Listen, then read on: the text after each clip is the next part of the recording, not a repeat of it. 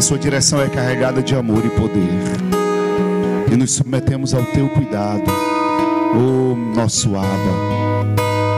Obrigado por esses queridos filhos, igreja poderosa que está reunida, a igreja dos santos, o povo que te pertence.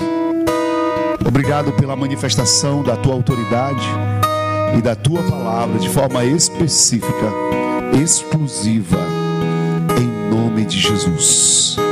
Diga quem está ao seu lado, boa noite, mais se vencedor. Vai, sai do seu lugar, vai até alguém, se movimenta, vai lá, encoraja o irmão.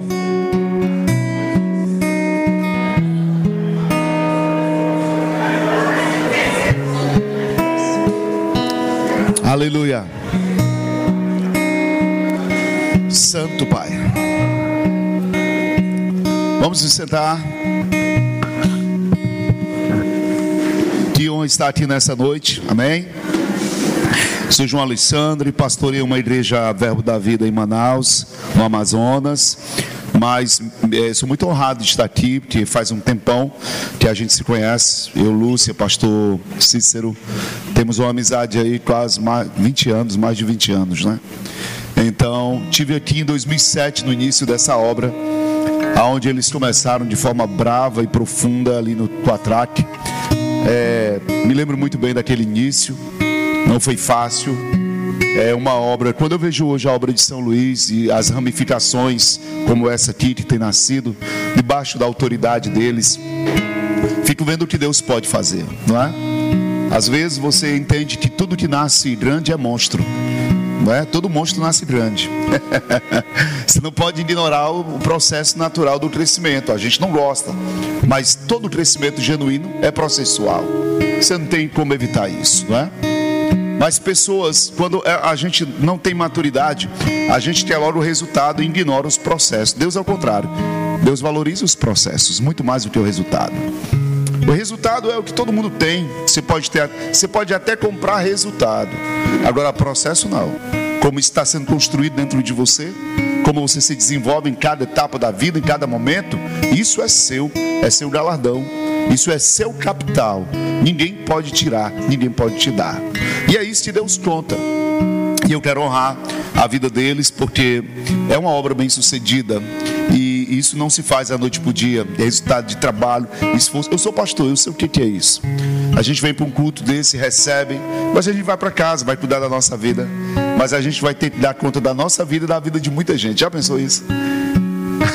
Não tem como ignorar, porque isso não é resultado daquilo que a gente faz para receber, mas é uma vocação, é uma convocação. E quando Deus vocaciona, ninguém discute, porque Ele mesmo ampara. No entanto, nós precisamos reconhecer o valor dessas autoridades sobre nós, porque nós seremos plenamente abençoados em tudo que fazemos. Amém, querido? Abra sua Bíblia aí em 1 Coríntios capítulo 3, versículo 11. Hoje, quando eu abri, estava descansando e veio, fale sobre isso e eu vou ser fiel à direção divina. 1 Coríntios capítulo 3, versículo 11.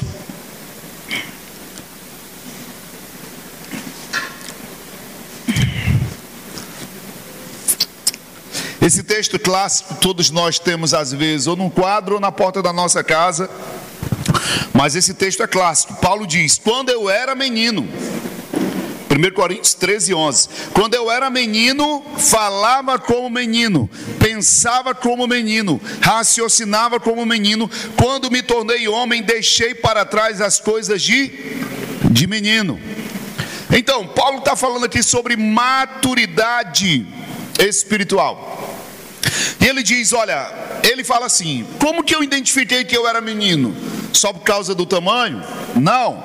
Eu falava como, eu pensava como e me raciocinava e raciocinava como.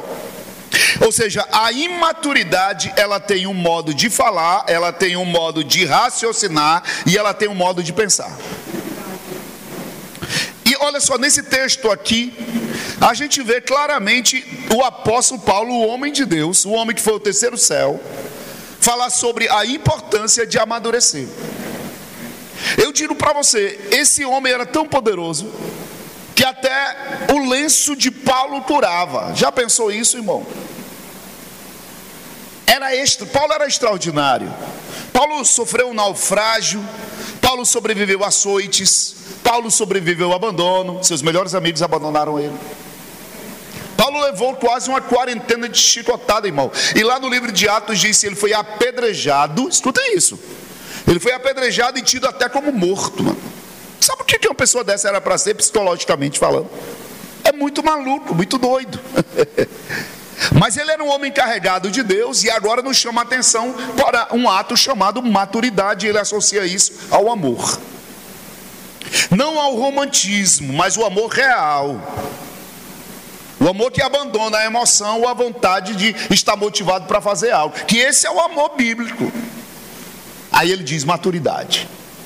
Por que, que Deus quer que a gente veja isso? Olha, ele diz: falava com o menino. O menino tem uma boca, tem uma forma de falar. Pensava como menino, o menino tem uma mentalidade. E sentia como menino. Aí que está, sentia como menino. Sentimento aflorado. Menino tem sentimento aflorado, mas tem sentimento desgovernado. Já viu isso? A criança quer porque quer, e na hora que quer, e do jeito que quer. Por isso precisa ser ensinado. Porque ele tem sentimento, porém desgovernado. Aí Paulo nos chama a atenção e diz: Agora sou homem. Eu agora sou maduro. Eu agora cheguei à estatura da maturidade. Vê? Que coisa poderosa. Então veja só, por que, que eu preciso amadurecer? Pergunte para mim, por que eu preciso amadurecer?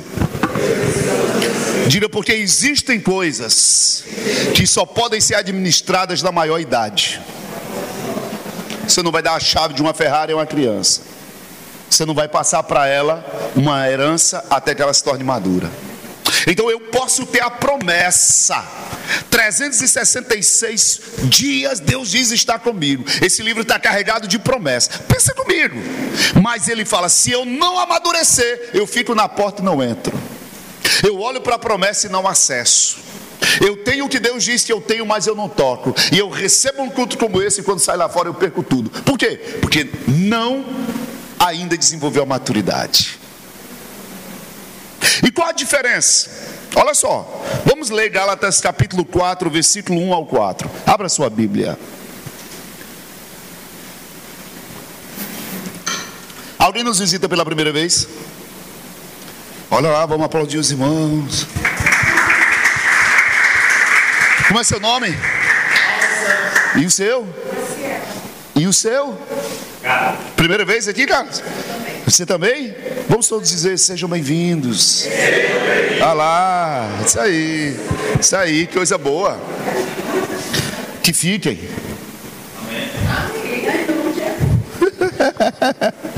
Gálatas capítulo 4, versículo 1 ao 4 digo, diz: Paulo fala, digo pois, e ele está falando aqui no livro de Gálatas, preste atenção, meus queridos, por que, que o livro de Gálatas é um livro tão importante? Paulo tinha duas cidadanias. Ele, na verdade, era hebreu de nascimento e ele era, de uma tribo de Benjamim, a mesma de a mesma tribo de Saul. Saul, infelizmente, era um homem meio acovardado e, e muito criança. Saul era demais. Eu acabei de falando de Saul aqui, eu vou continuar falando dele. Preste atenção. Saul, para começo de história, não tem nenhum problema cuidar de jumento na época, porque jumento era era um animal de alto nível, cara. Jumento era mais importante do que cavalo naquela época, sabia disso? Só juiz andava de jumento. Olha que doido. E quem cuidava, o pai dele cuidava de jumento, e ele também cuidava. A Bíblia diz: do pescoço para cima não tinha homem mais bonito do que Saul. Ele era belo, bem criado, pai dele era empresário mas inseguro. Um dia o pai dele perdeu jumentas e mandou, sabe quem buscar? Ele buscar com os empregados. Depois de três dias sem ele achar os jumentos e foi buscar, sabe o que ele disse? Eu vou voltar para casa. Pode ser que o meu pai se, se preocupe comigo. Olha isso. Ele sabia que o pai dele se importava mais com a jumenta do que com ele. Tinha uma estima muito baixa, Saul. Era um cara desconstruído. Ele entra lá na terra, o povo pede um rei, o profeta olha para ele e fala: O Senhor me diz que ele tinha um girar como rei. Aí ele disse: Eu não, eu não quero isso não. Mas não tem, não, tem conversa. Aí o profeta diz: Amanhã eu estarei em Israel para te ungir. Escuta isso, cara. No outro dia o, rei, o profeta vem e manda buscar Saul. Cadê Saul? A Bíblia diz que Saul está escondido no meio das coisas, porque não quer ir. Mas ele é chamado e recebe a unção. Mas lá na frente, ele é reprovado, porque ele fala assim: Eu me importei demais com o que o povo pensava, e tomei uma decisão fora do que Deus queria, só para agradar o povo. Ele era desconstruído, infantilizado, e se importava muito com o que as pessoas diziam. Mas eu quero te falar uma coisa nessa noite: quando tu amadurece com Deus, tu fica despreocupado com o conceito, porque você entende que quem te chamou é quem vai te respaldar. Prepare para desagradar quando você anda nessa palavra, porque na mesa da comunhão ninguém vai acessar se não concordar com Deus.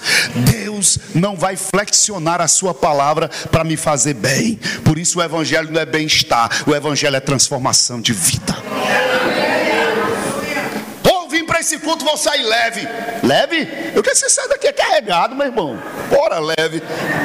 Me senti tão bem, se sinta bem, mas afete a vida de alguém. Ei, e, e, Paulo era dessa, dessa, dessa linhagem de Benjamim. Porém, ele não respondeu como Saul respondeu. Ele respondeu como Deus queria. Paulo sempre disse: Eis-me aqui. Era o cara. Agora, porque ele era da tribo de Benjamim, escute muito bem isso. Ele tinha duas cidadanias. E ele aqui está falando nesse livro de Gálatas. Gostaria que você lesse em casa. Que Gálatas é um livro extremamente para entender a cultura judaica, você lê Gálatas, para entender a lei. E agora ele diz aqui no livro de Gálatas, capítulo 4, do 1 ao 4, ó: Digo, pois, que durante o tempo em que o herdeiro é menor, em nada difere do escravo e nada. Quando o herdeiro, que é dono de tudo, ainda é criança, ele e o escravo não, não diferem os dois. Nenhum difere. O que ele está dizendo? O herdeiro, quando não cresce, ele é igual ao escravo. Quando eu abandono a maturidade, eu penso como escravo, eu vou agir como escravo, eu não tomo decisões, eu não avanço, porque estou privado pela maturidade. Não adianta reclamar da vida. Porque tem algo chamado sabedoria. E a sabedoria é diferente do conhecimento. O imaturo pode até conhecer, ser uma enciclopédia, mas ele não tem sabedoria. Pode ser que eu conheça uma pessoa que diga lá fora, nós rai, nós rei, mas tem sabedoria. E quem anda em sabedoria vai discernir a diferença do conhecimento e da hora de ativar o tempo. Só o sábio sabe o tempo certo de falar. Uma coisa é quando o sábio fala. O sábio, quando fala, é uma palavra e um resultado. Uma palavra e um mover. Uma palavra e algo sai do lugar para algo mais elevado. Quem tem conhecimento não difere de sabedoria. E a maturidade puxa você para a sabedoria. Aí que está o negócio. Porque o nosso combate com o diabo não é combate nos lugares celestiais para derrubá-lo, não, porque ele já foi derrubado. O nosso combate com o inferno é um combate de sabedoria. Porque o seu inimigo, o meu inimigo, trabalha na estratégia dos sentimentos. E ele vai trabalhar para afetar você por meio de um conhecimento. Conhecimento natural da lógica da sua experiência. Mas ele é rebatido na hora que a sabedoria entra em campo. Amém. A sabedoria desarma o armado sem usar uma arma. A sabedoria beneficia. A sabedoria muitas vezes vai silenciar a voz, porque sabe que já ganhou. E Deus está te chamando para ser sábio. Diga: o homem sábio também edifica a sua casa. A mulher sábia edifica também a sua casa. Diga: e a tola com as suas próprias mãos destrói. E o tolo com suas próprias mãos também destrói. O diabo diz: Vou acabar. Ela diz: Não pode deixar que eu mesmo faço isso. Mas o menor de nada difere do escravo, porque está sujeito a quem? Professores, tutores, curadores, até o tempo predeterminado pelo pai. Aqui nesse caso, não era ter 27 anos, 30 anos para herdar uma herança, era quando o pai percebia, está maduro. Já pensou isso? A maturidade do filho era responsabilidade do pai. Só o pai olhava e dizia: está maduro. E sabe quem vai dizer que você está pronto para certas coisas? Não é você, é o quanto Deus vai lançando princípios, promessas, planos e visão na tua mão. Porque Ele sabe que se Ele está te chamando, é porque Ele confia em você, mais do que você confia em você mesmo. A última coisa que você vai precisar em Deus é confiança própria. Você vai ter, ter confiança própria, mas em relação à palavra, é a palavra que é a sua própria confiança. É a presença que é a tua própria confiança. Quem pode dizer um amém? Agora veja bem, a imaturidade, diga comigo, a imaturidade bloqueia o meu acesso às promessas divinas. Tem gente que insiste em não querer crescer, porque gosta da imaturidade. Quanto menor, mais existe um trabalho sobre ele. Eu sofro, eu preciso, eu sou carente, eu preciso de ajuda. Todo mundo precisa, vai chegar uma hora que todo mundo vai precisar.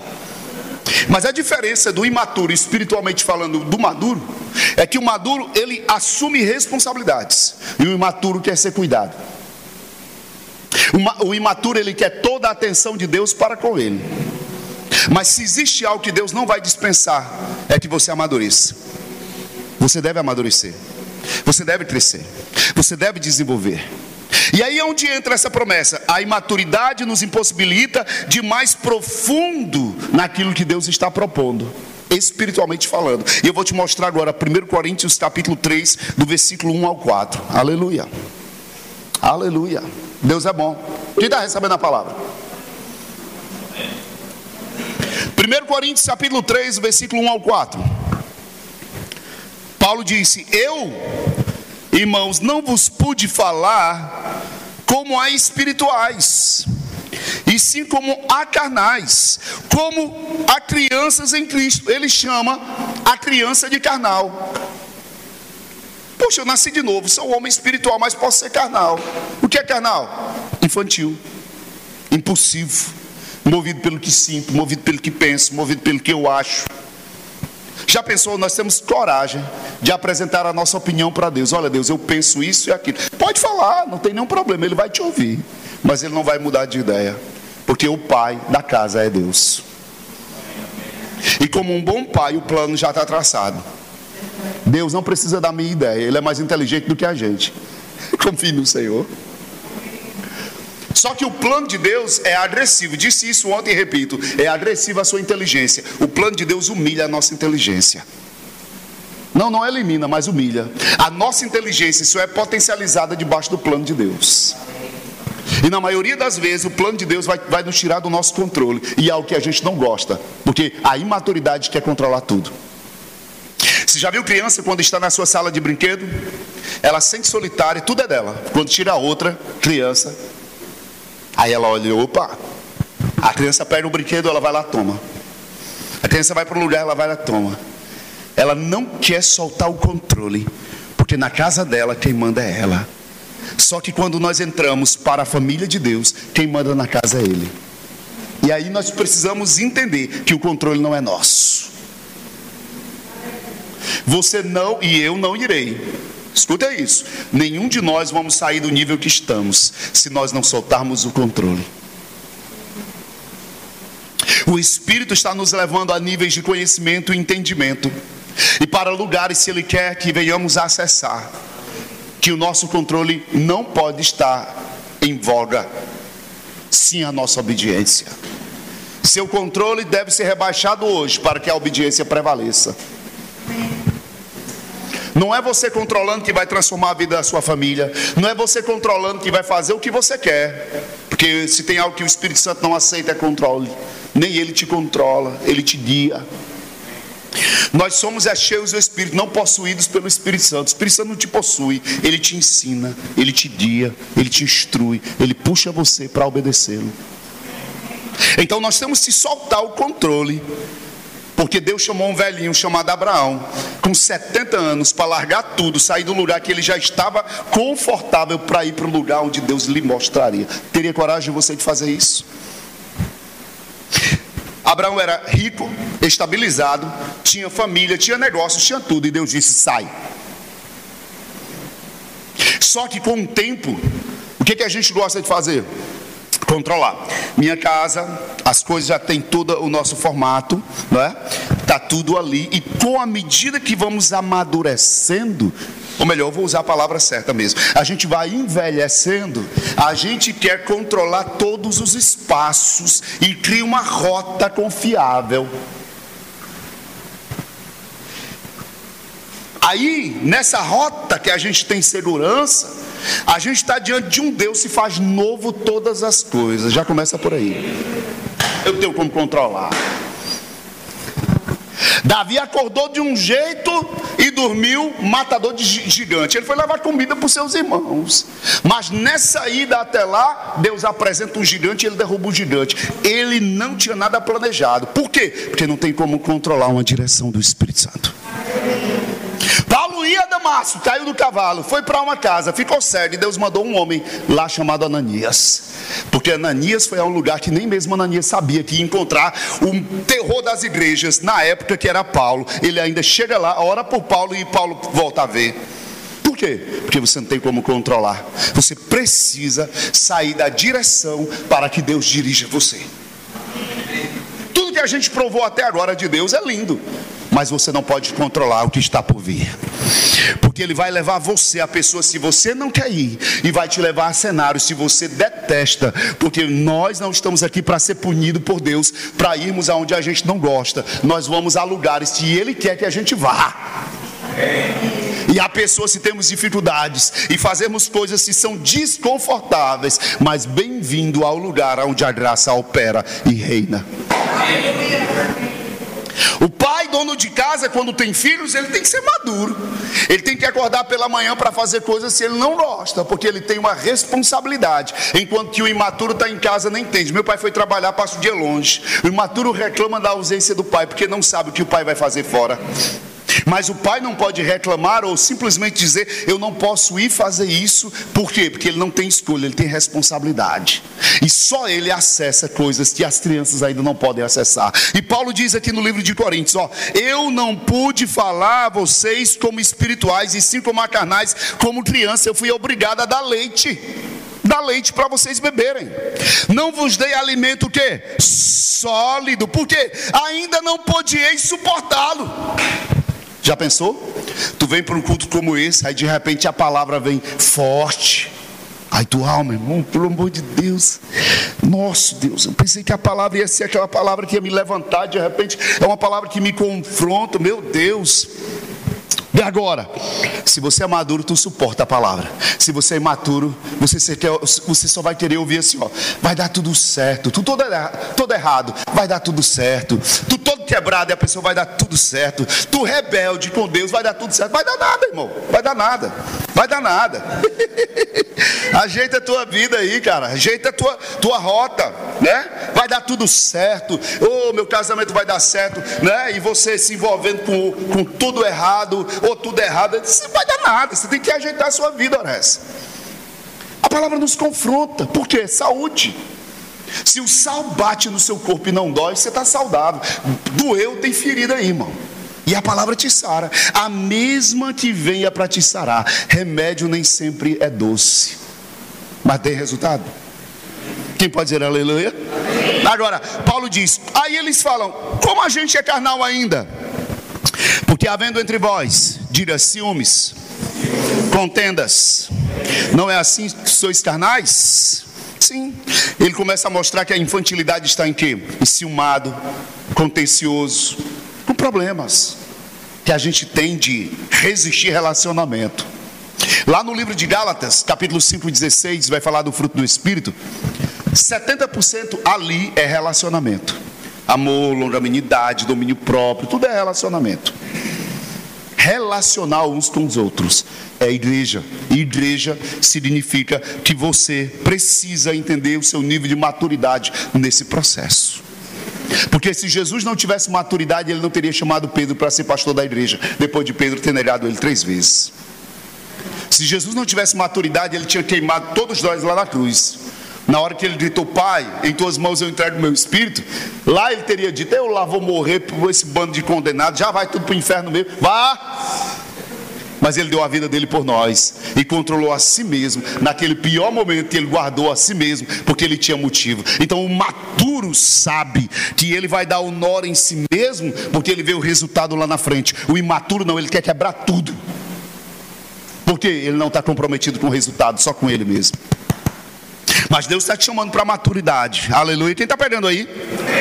O imaturo é carnal, ele é frágil e não suporta alimento sólido. Olha só, Hebreus capítulo 5, 12, versículo 14. Vamos adiantar? Quem está recebendo? Quem está crescendo? Quem está amadurecendo? Quem está pronto para ouvir um sim? Quem está pronto para ouvir um não? Quem está pronto para ser do seu jeito? E quem está pronto para não ser do seu jeito aqui? Diga aleluia. Estamos chegando ao lugar onde Deus quer. Hebreus 5, 12 e 14. Pois tu é feito quando vocês deveriam ser mestre. Hebreus capítulo 5, versículo 12 ao 14. Quando vocês deveriam ser mestre, atendendo ao tempo decorrido, tendes novamente necessidade de que alguém que vos ensine de novo quais são os princípios elementares dos oráculos de Deus. Assim vos tornastes eles não eram, se tornaram o que? Necessitados de leite e não de alimento sólido. Ora, todo aquele que se alimenta de leite é inexperiente na palavra da justiça, porque é criança. Mas o alimento sólido é para os adultos, para aqueles que pela prática têm as suas faculdades exercidas para discernir não somente o bem, mas também o mal. Uau! Uau! Uh, mês passado tem uma pessoa praticamente começou a igreja comigo. Mês passado ele, eu viajando, quando olhei antes de o avião subir, ele mandando uma mensagem para mim sobre é, o que, é que eu pensava sobre batalha espiritual. Aí eu fui lá, indico um livro, indiquei um texto. Aí depois eu parei e disse assim: meu amigo, você começou praticamente a igreja comigo. É inadmissível que eu venha te ensinar essas coisas de novo. Não era indisposição da minha parte. O problema é que quando há maturidade, existe o que? Desenvolvimento. Porque enquanto você está esperando que o prato venha para a mesa, você está ajudando a servir os que estão chegando. Enquanto você está precisando de um cuidado VIP, você diz: Espera aí, eu já sei tomar remédio, eu já posso crescer, fazer o meu prato, ajudar minha mãe, meu pai espiritual a arrumar, fazer a cama. Por que eu estou esperando cuidado VIP? Eu preciso acelerar o que Deus tem para mim. Eu preciso crescer nesse discernimento, porque aquilo que Deus tem para mim não pode ser atrasado por mim mesmo. Eu não irei rejeitar a oportunidade de crescer. Pode dizer um amém com isso? Aí a gente diz para o filho, para o filhinho da gente, né? A gente tem secretária, tem tudo lá, ele já acorda, aí, aí a gente nega o quê? Um treinamento para ele. Treinamento para ele. Vai lá fora, joga o lixo. Né? Tem filho hoje, se você fizer isso, ele quer bater em você. Não, vem cá, vai lá fora, joga o lixo, né? Aí, nossa tendência como pai é criar o quê? Filhos que fiquem debaixo da nossa tutela para sempre. Por quê? Porque a maioria das pessoas, dos pais, são mal construídos e eles criam filhos para adoração para si mesmo. E eles não conseguem ver a vida sem ter aquela adoração, é o tipo de adoração dos filhos para com eles, porque eles só se sentem úteis naquela missão. Deus não é assim não. Tu vai dizer um dia como filho: Deus me ajuda. Eles, eu estou contigo. Senhor não fará nada, não. E o que eu farei? Pega o que eu te ensinei. E não vai me ajudar, eu estou aqui. E o que você está dando a minha palavra? E agora? Pega na minha mão e vai. Já ouviu aquele louvor? Pega na mão de Deus e vai. Porque Deus não resolve? Porque você tem que resolver. Porque Deus não fala, é você que fala, abre a boca e eu falarei. Porque você não ora? Porque a mão é a sua que deve acontecer. Olhe para essa coisa linda de Jesus ao seu lado e diga: Chegou a hora de crescer.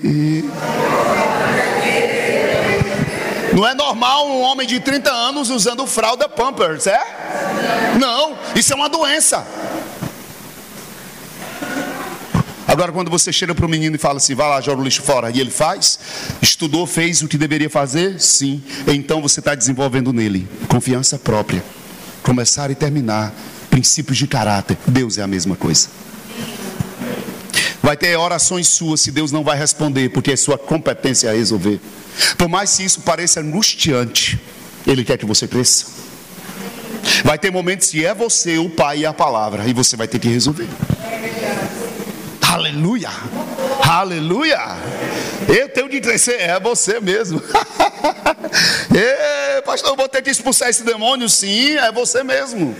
É você mesmo. Mas espera aí, não tem nenhum aplicativo não? Nenhum aplicativo? Não tem nenhum aplicativo de cura. Eu digo sempre, se for desenvolvido um aplicativo ah, sobre cura divina, irmão, aquela mão, touch faith. Você coloca a mão aqui, né? O doente tocou no aplicativo é curado, isso vai vender para valer. Isso não é ideia não, não vai fazer isso aqui é do diabo, amém?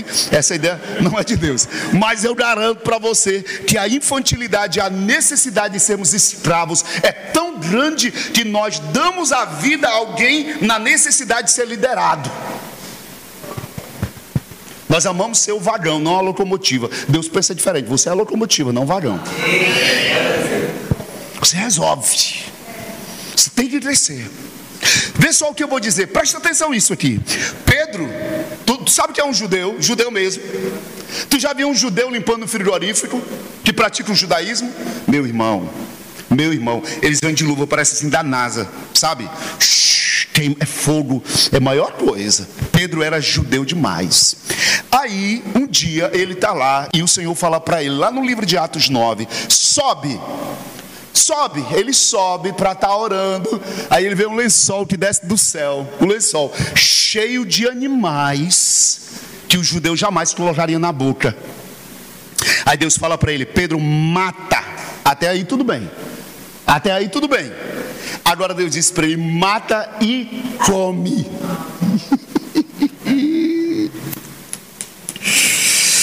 e ele disse: jamais colocarei tal coisa imunda na minha boca, Senhor.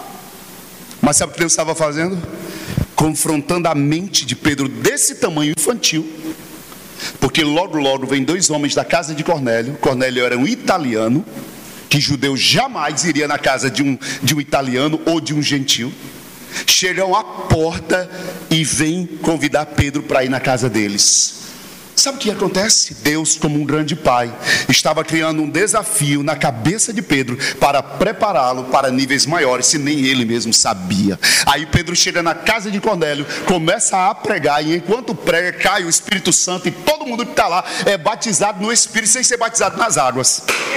Aí ele pirou o cabeção mesmo. Aí ele volta e diz assim: Pessoal, que aconteceu em Pentecoste, minha gente, lembra? Lembra? Todo mundo lembra? Então, então, na cabeça de Pedro, eu achava que aquilo era só para nós, mas os gentios também receberam o batismo com o Espírito Santo e estão orando em línguas igual a gente.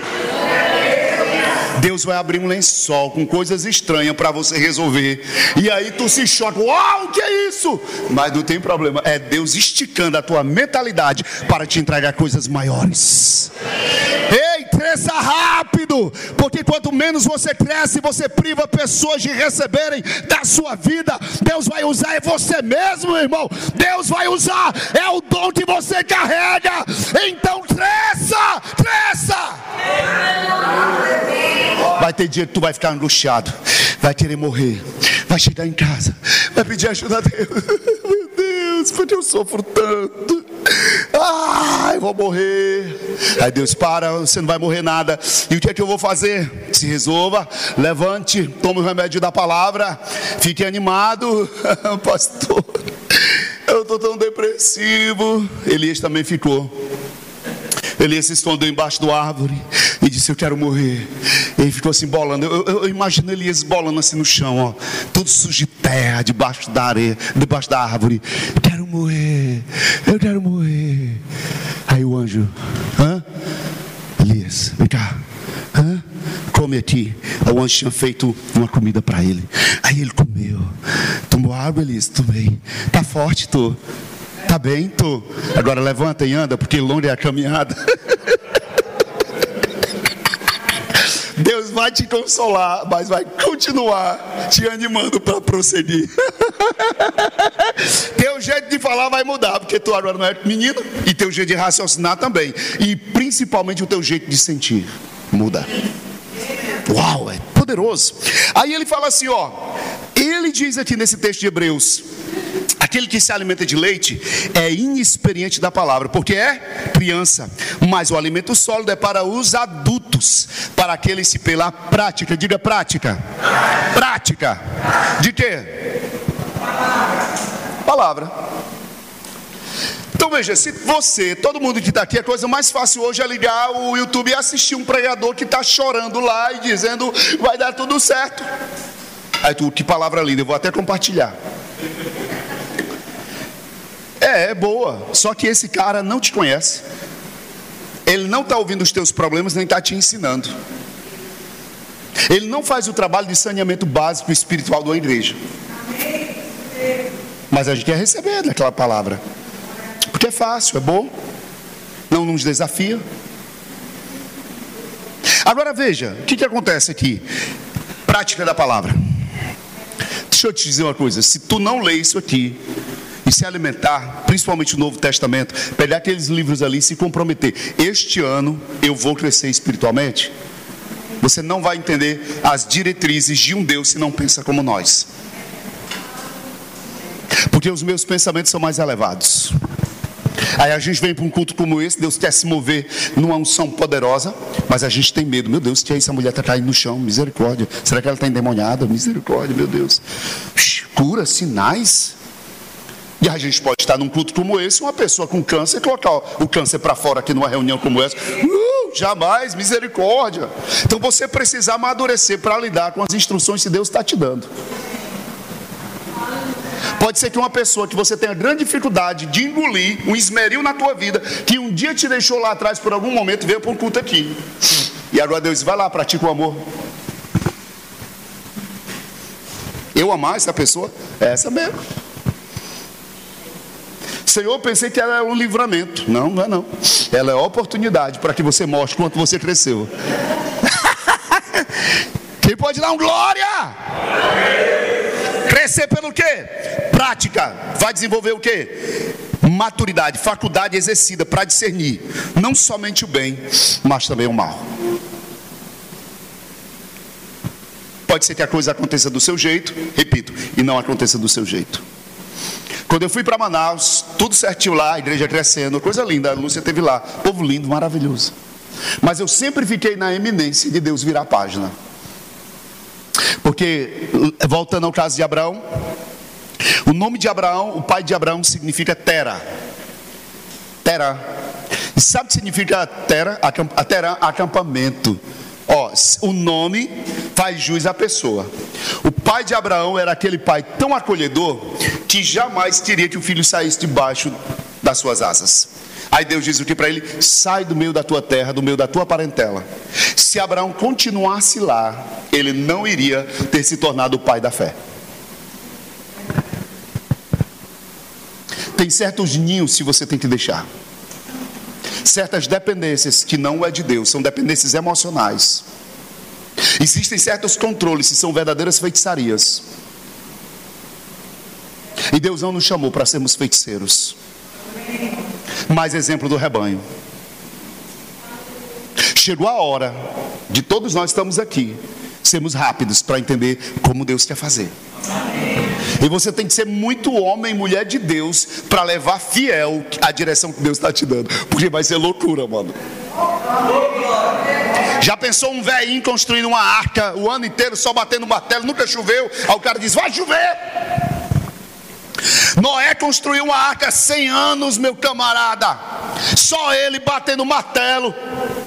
Todo mundo louco, doido, doido, louco, nunca vai chover. Fiel à direção, maduro, faculdade exercida para lidar com níveis que Deus estava mostrando para ele. Aí Deus fala para ele: entra na arca, tu e tua família. Agora Noé é bravo, mas eu tenho que admitir que a esposa de Noé é maravilhosa. Porque os bichos todos entraram durante 40 dias e 40 noites. E bicho, você sabe como é que é um bicho. Ovelha só é limpa bela no, no Photoshop. Na vida real ela não tem nada de branquinho, você sabe muito bem disso. E aquele bicho lá, aqueles bichos, durante 40 dias, aonde Deus fechou a porta, ninguém fechou, foi Deus quem fechou. E era Deus quem dirigia a arca, porque não tinha leme a arca. Vai, tinha de entrar ele e a família e acabou. Já pensou? Tu sem saber para onde vai? Depois de ter construído um negócio, tu disse: é meu. 100 anos construindo, você se apega ou não se apega? Se apega ou não se apega à construção de 100 anos? Ele poderia olhar e dizer: minha arca, minha arca preciosa. Aí Deus entra, depois você entrou, a porta fechou. Nem direito de fechar a porta ele teve. Foi Deus que fechou. e para piorar, não tinha nem leme, ele não tinha nem o poder de dirigir. Eu não vou ser o capitão, não, vai não. Quem dirigia era Deus. Tu é doido. Depois daqueles bichos ali, tudo dentro, um mau cheiro, tudinho. A mulher não reclamou. Nem ele reclamou. Nem os filhos reclamaram. Trabalharam limpando e higienizando o lugar durante esse processo inteiro, fazendo a vontade de Deus. Às vezes a igreja é assim: é uma arca. Vai ter conforto e desconforto. E vai ter muita coisa que a gente não quer fazer. Mas o que importa, irmão, é melhor estar na arca do que fora dela.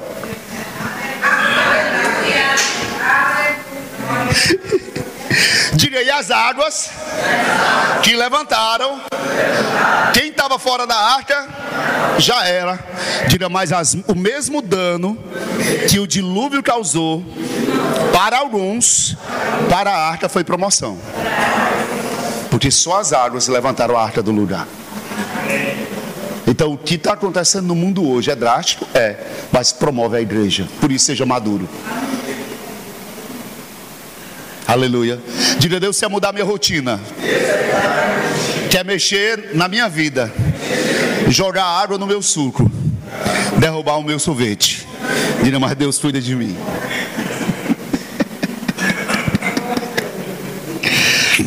Quem já pegou aquele sorvetinho e aí o sorvetinho caiu? Puf! Planejou, tu disse vai ser dessa forma, e o sorvete cai.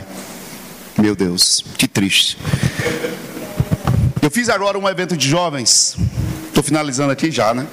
Fiz um evento de jovens agora na minha igreja.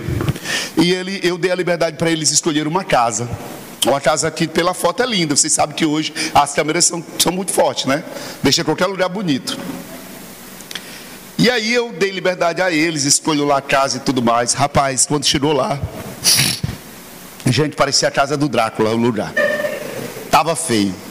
Uma igreja teve que fazer o retiro lá. Eu disse, minha gente, minha gente, e eu com o maior, maior, E agora? Reuni minha equipe inteira depois do, do lugar. E eu disse, gente, é o seguinte: quem está pronto aqui para eu mudar esse projeto aqui na mesma hora?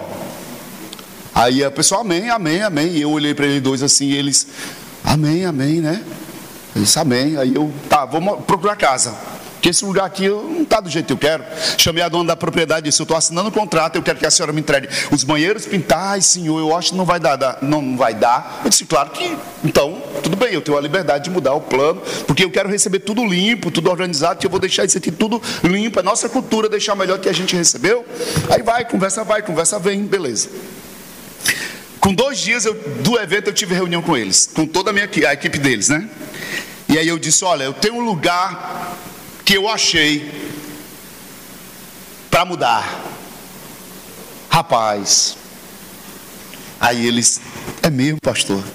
É, vai ser mudado, vai ser mudado, vai ser mudado esse lugar aqui.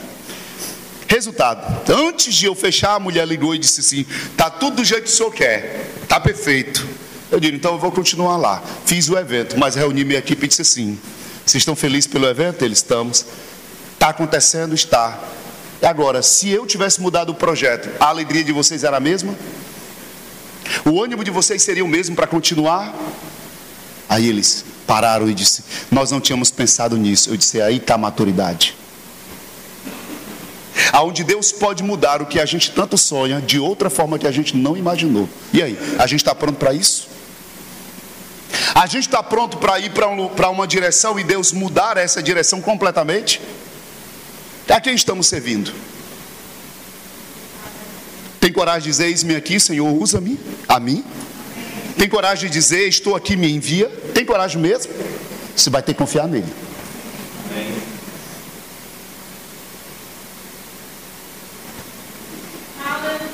Tá bom porque tá do teu jeito, mas se mudar, tá bom do mesmo jeito, né?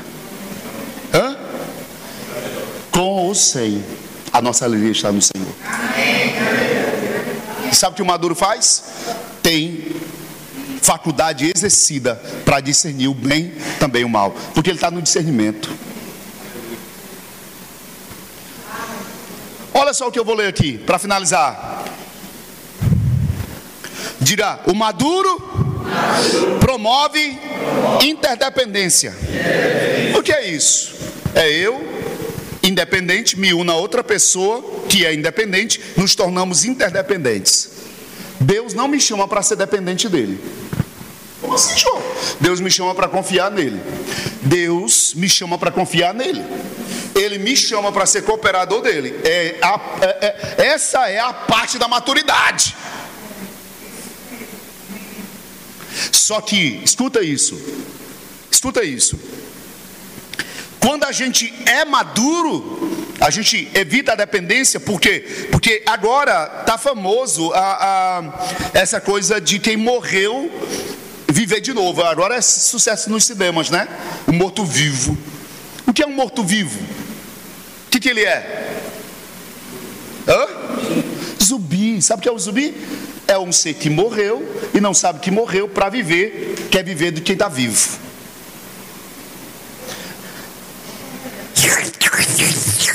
Ele quer a vida de alguém.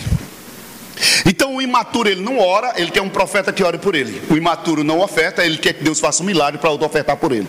Aí ele quer achar, de alguma maneira, um bruxo crente para ele chegar lá ter uma palavra para aliviar o ego dele, mas ele não ora, não cresce, não quer se congregar, não quer nada. Ele quer um anjo de Deus VIP para ele. Qual a palavra do dia? Ele quer caixinha de promessa. Aí Deus, ei, calma aí, garotão. Não é assim não, vai para a minha palavra. Eu não estou ouvindo muito glória dessa palavra. Vamos ler o último texto. Quem pode dizer um aleluia?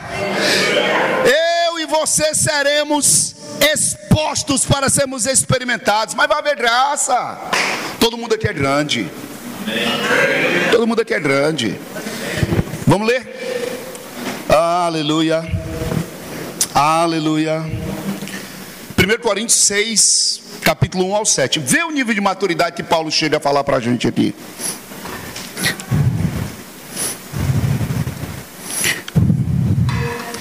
Palavra. 1 Coríntios capítulo 6, do 1 ao 7. Aventura-se algum de vós, tendo questão contra o outro, submetê-la a juízo perante os injustos e não perante os santos. Na igreja de Corinto, os irmãos brigavam, tá? Aí dizia assim, ó, poxa, é, o pastor Rafael, cara, fulano de tal tá com problema comigo, então é o seguinte, eu vou procurar um juiz lá fora para resolver minha causa. Aí Paulo diz assim: peraí, vocês estão problema da igreja, vocês estão submetendo a juiz lá fora, levando problemas se vocês podem ter maturidade para resolver, para quem não tem capacidade. Paulo chama isso de vergonha nossa.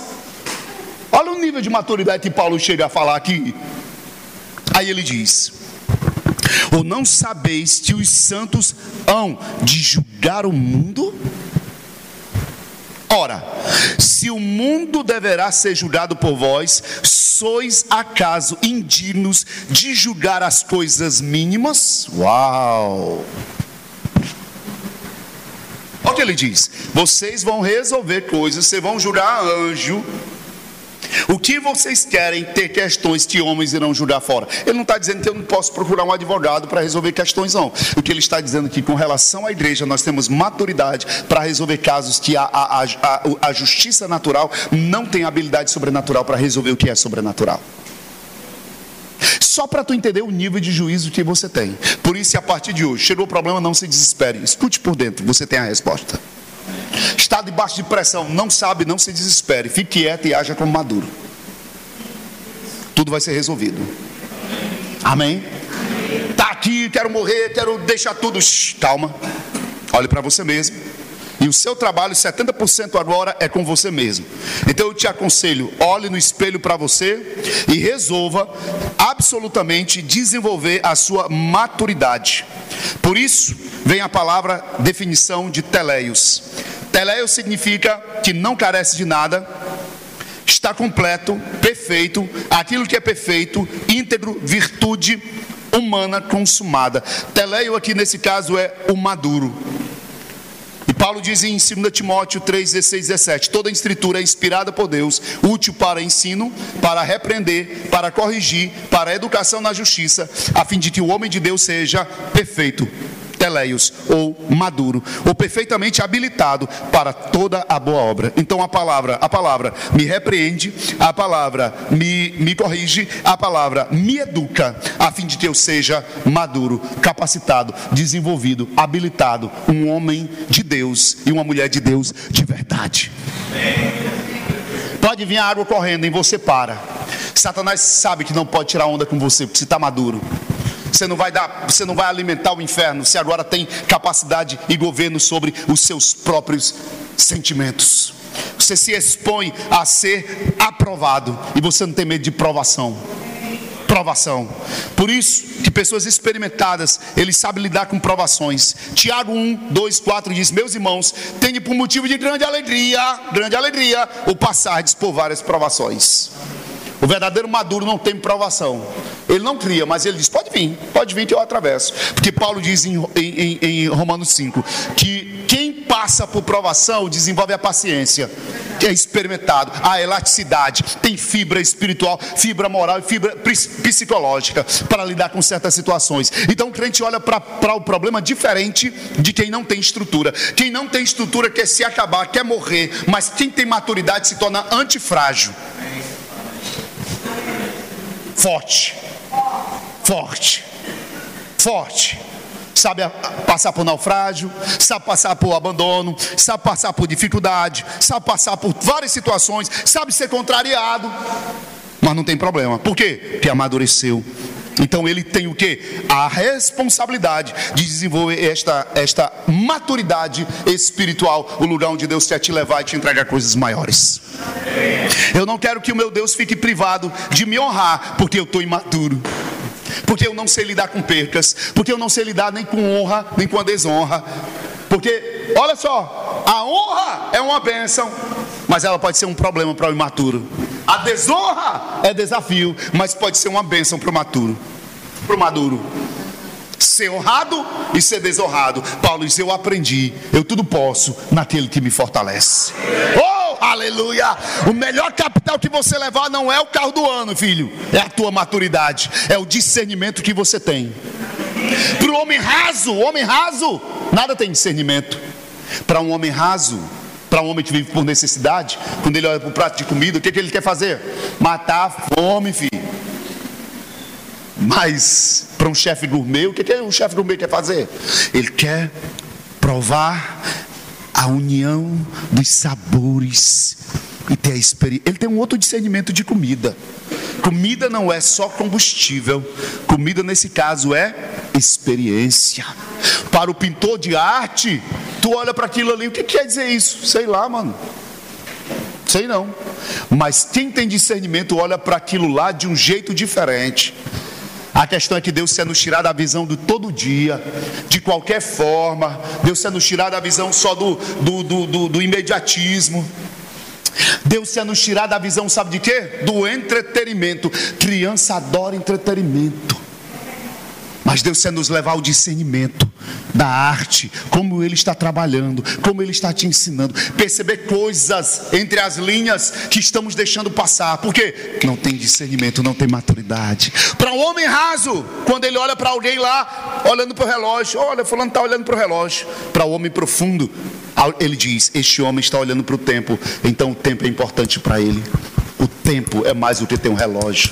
O tempo não volta mais. Aí é outra leitura, é outro olhar. E aí Deus vai te mostrar pessoas. Quando você olhar para a pessoa, ela tá bonita, tá arrumada, tá perfeita. Mas Deus te deu um discernimento da vida e da forma que ela está vivendo. E aí palavras certas saem da tua vida. Ela chega perto de você, mas ela não sai da mesma forma. A unção afeta ela, o poder afeta ela. Você nunca nunca vai precisar de uma campanha para levantar dinheiro, porque o discernimento de perceber a hora certa de plantar, de semear e o que você deve fazer com isso, vai chegar o que é isso? Maturidade. E isso viabiliza a ação de Deus, meu irmão, porque Deus é rápido, a palavra é veloz, ele está em movimento. E é isso ele quer trabalhar na vida da gente, cara. Hoje a gente se apega a algo. Agora lá na igreja, a gente fez uma reforma linda lá na igreja. Todo mundo olhou, aí Deus falou assim: Aí, João, tá pronto para a próxima? Claro. Porque o infantil, o que ele faz? Ele se apaixona. Minha cadeira preciosa. Não pega não. Aí Deus, espera aí, cara, eu sou o dono da fábrica. Eu sou... Você está pronto para lidar com as grandezas de Deus? Amém. Amadureça. Homens, amadureçam. Mulheres, amadureçam. Ministros, amadureçam. É preciso acessar o que Deus está liberando para nós. E essa noite você deve entender: chegou a hora de crescer, tirar as rodinhas da bicicletinha e começar a usar os músculos das pernas. Ah, eita! O estresse é necessário para a desenvoltura. Ei, irmão! Ninguém vai para academia um dia e volta um bodybuilder, só na sua cabeça, coisa linda. Aleluia! Não pensa que um dia comprometido com Deus vai mudar tudo, não. É hoje, amanhã, hoje, amanhã, hoje, amanhã, constância. Mas o estresse, uai, no outro dia tu tá, vai estar tá quebrado. Ai meu Deus, o que foi isso? Houve o estresse muscular. Então, se houve estresse, houve rompimento. Você saiu de nível agora para o outro. Então, essa dor não é de Deus. O problema não é Deus, não. O problema é a sua resistência que está sendo desenvolvida. É a sua musculatura. Não tem nada a ver com isso. Deus é o dono da academia. Aleluia!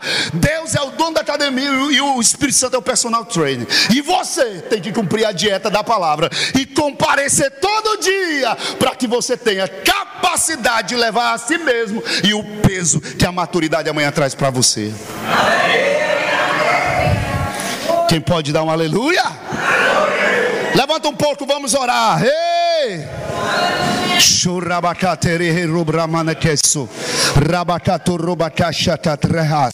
Ora um pouquinho outras línguas. Redekei harabado kush.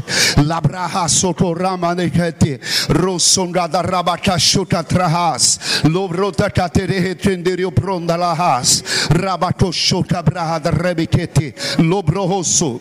Perehedre. Rabacata rakato surabraha. Rabashetem brohosonge. Lebehendo rabacacho. Rabaka sorob romalekate. Rebeha solobrahash. Rabaka tromdikeso. Mande Jesu, Labrahasa. Rabacato rabataka. Rabacosho cabrahasi. Redeteberetos. Lebrehete ketre. Labrahasho kechokoba. Reda cabrabacasho capaca trabiaso. Lobroboboco robacete. Rebeheso candrahate. Lebrehendro mamavacata. Rabashakandrebeka papabahaso. Rabadeketra maheso. Esse lugar está cheio de anjos. Esse lugar está cheio de anjos. Esse lugar está cheio de anjos. Esse lugar está cheio de anjos. A unção, a unção, a unção que despedaça todo o jugo está em movimento nessa noite. Pai, graças te damos pelo poder da palavra, a autoridade da palavra, a unção do Espírito está em movimento nesse lugar. Treheto lebrete que socobrada catarahadra rabaco chambrada la que tereheso lebreto rica brada rabaca soto brahande labranda que to roba baba. Levanta a mão levanta a mão começa a orar começa a orar comece a orar. Pastor para que isso? Treina desenvolve entra na academia do Espírito agora. Reba baba baba chacatararada reda cabra aleluia Algo grandioso começa na sua vida hoje. E níveis maiores de maturidade, de entendimento está chegando.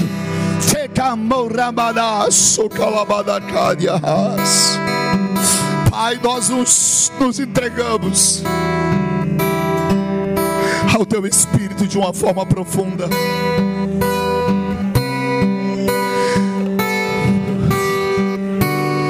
Mais entregue eu vou viver,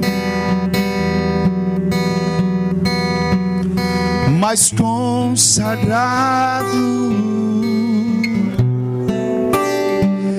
mais rendido,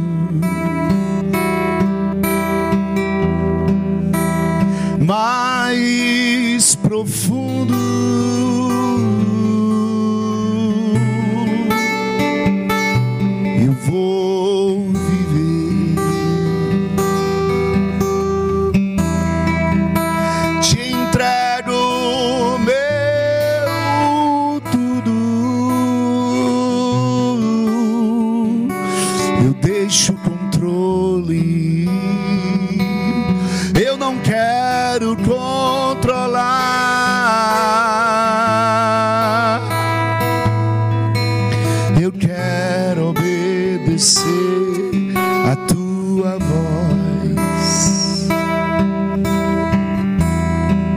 Os teus planos são maiores que os meus.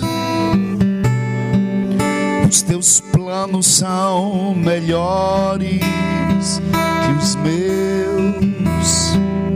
Os teus planos são mais elevados. Neles não há falta.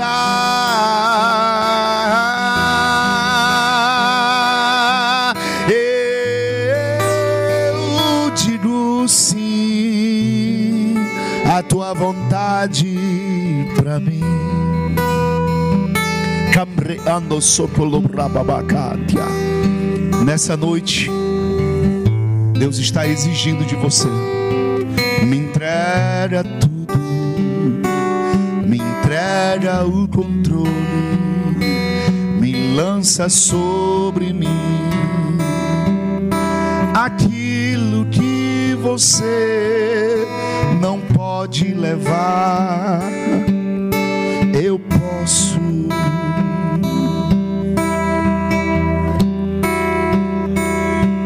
Ele está te chamando para um lugar de comunhão. Ele está te chamando para um lugar Lá menor. Oh, para um lugar profundo. Para um lugar profundo, mais profundo.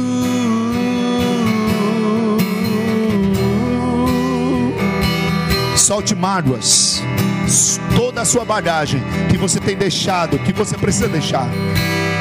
Bagagens erradas,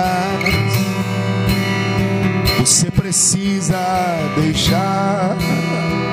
Ah, ah. Mágoas, para de agir pelo seu próprio impulso. Você precisa confiar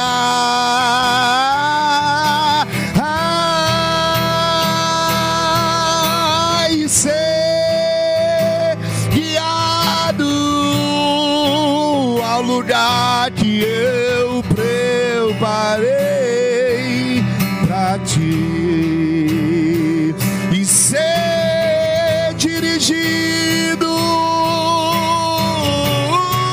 ao meu plano perfeito.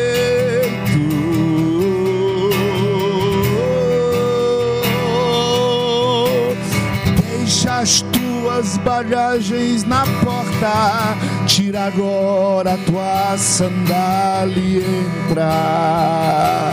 Ei! Uh! Deixa tuas bagagens na porta e a tua sandália e entra.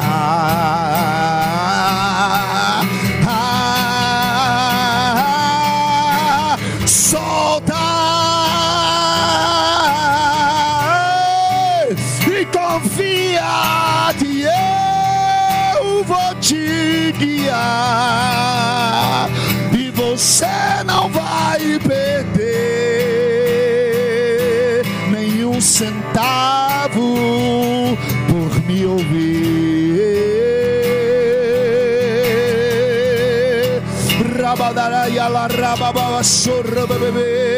Deixa o passado para trás e entra no meu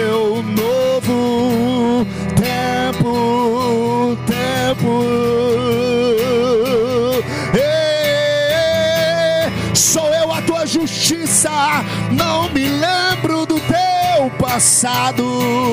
Eu já te perdoei, eu já te redimi, eu irei te promover ao lugar em que eu já preparei para ti.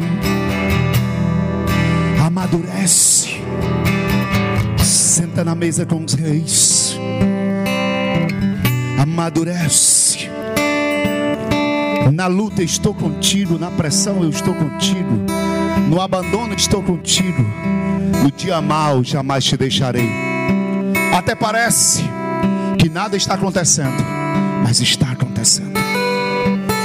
Obrigado, Pai, por essa noite vitoriosa, abençoada, poderosa em Cristo Jesus. Levante sua mão e diga: Eu sou abençoado.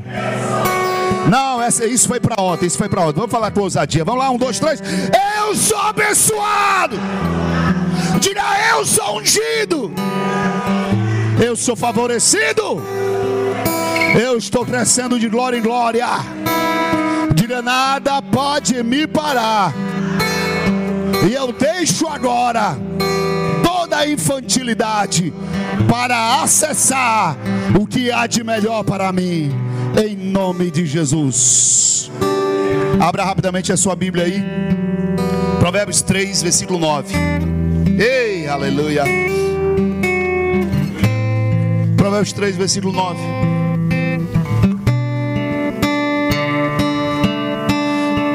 Churrabaque.